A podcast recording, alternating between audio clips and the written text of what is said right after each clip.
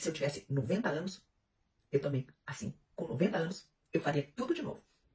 Olá, a seguidora que eu vou identificar aqui pela letra M mandou mensagem para mim inbox no Instagram.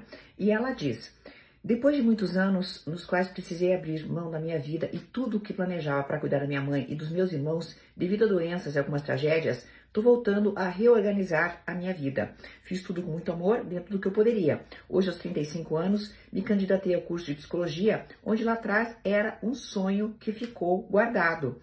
Logo inicio as aulas, mas eu tenho uma imensa insegurança que não me permite nem ao menos comemorar este passo que dei. Vou sublinhar isso, tá? Me bateu uma imensa insegurança que não me permite nem ao menos comemorar esse passo que dei. Se vai adiantar cursar cinco anos devido à idade, pois não posso ser aceita no mercado de trabalho. Tento evitar este questionamento e receio, mas ele sempre volta. Qual seria seu conselho para que eu me sinta mais confiante? Bem, querida, vamos lá. Eu primeiro vou analisar é, uma provável origem de você não comemorar a sua própria vitória.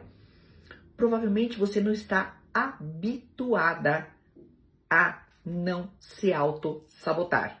Ou seja, você está habituada, infelizmente, a sempre se achar menos, a sempre pensar: puxa, esse caminho que eu vou percorrer não é um bom caminho, eu não sou capaz. Talvez você tenha isso incorporado de maneira muito forte dentro de você.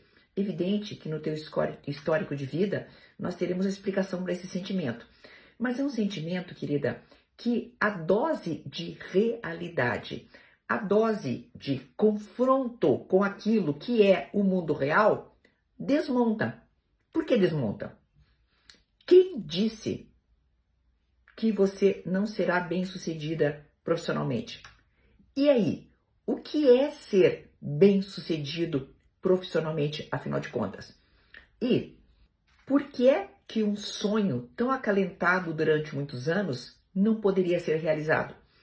Querida, quando você confrontar isso com aquilo que eu chamo de mapa cognitivo, ou seja, escreve essas perguntas, escreve as respostas, você vai ver que a realidade prova que não está escrito nada a respeito do mundo.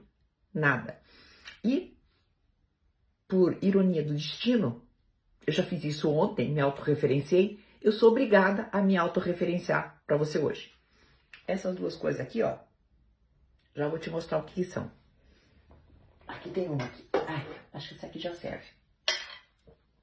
Faça as contas. Eu tenho hoje 60 anos, tá? Formandos 2008. Aqui tá dizendo que eu fui a melhor aluna do curso inteiro de psicologia. Quantos anos eu tinha em 2008, se hoje eu tenho 60? Vamos fazer a conta?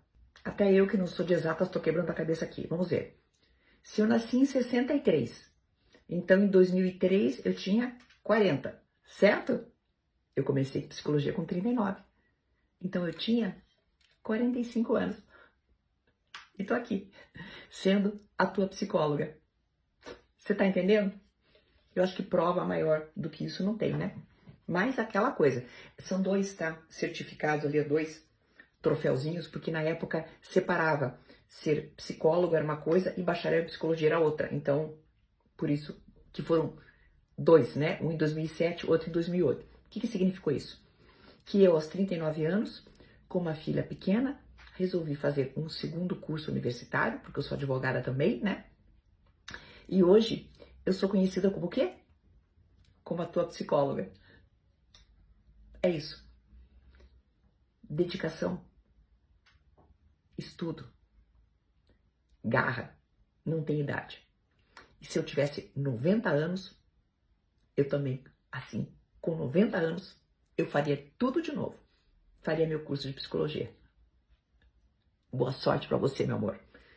Estuda, porque quando a gente está lidando com pessoas, com a mente de pessoas, nós temos que ter responsabilidade. O curso de psicologia é fantástico, ele dá muitas ferramentas para nós.